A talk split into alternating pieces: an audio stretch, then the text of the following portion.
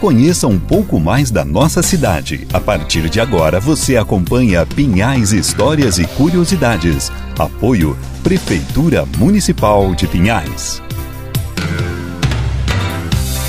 Na edição anterior, falávamos sobre um grupo de empreendedores que investia na exploração de recursos minerais da região, como por exemplo a Companhia de Cimento Portland Paraná.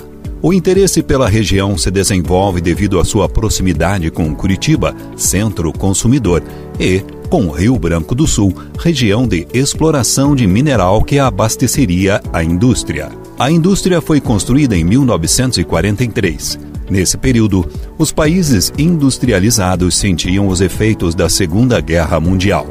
A Companhia de Cimento Portland do Paraná era uma indústria de base, ou seja, que transforma grande quantidade de matéria-prima em produtos, como é o caso das metalúrgicas, siderúrgicas, petroquímicas e, neste caso, indústrias de cimento. As indústrias de base se localizam próximas à sua fonte de matéria-prima ou próximo ao mercado consumidor.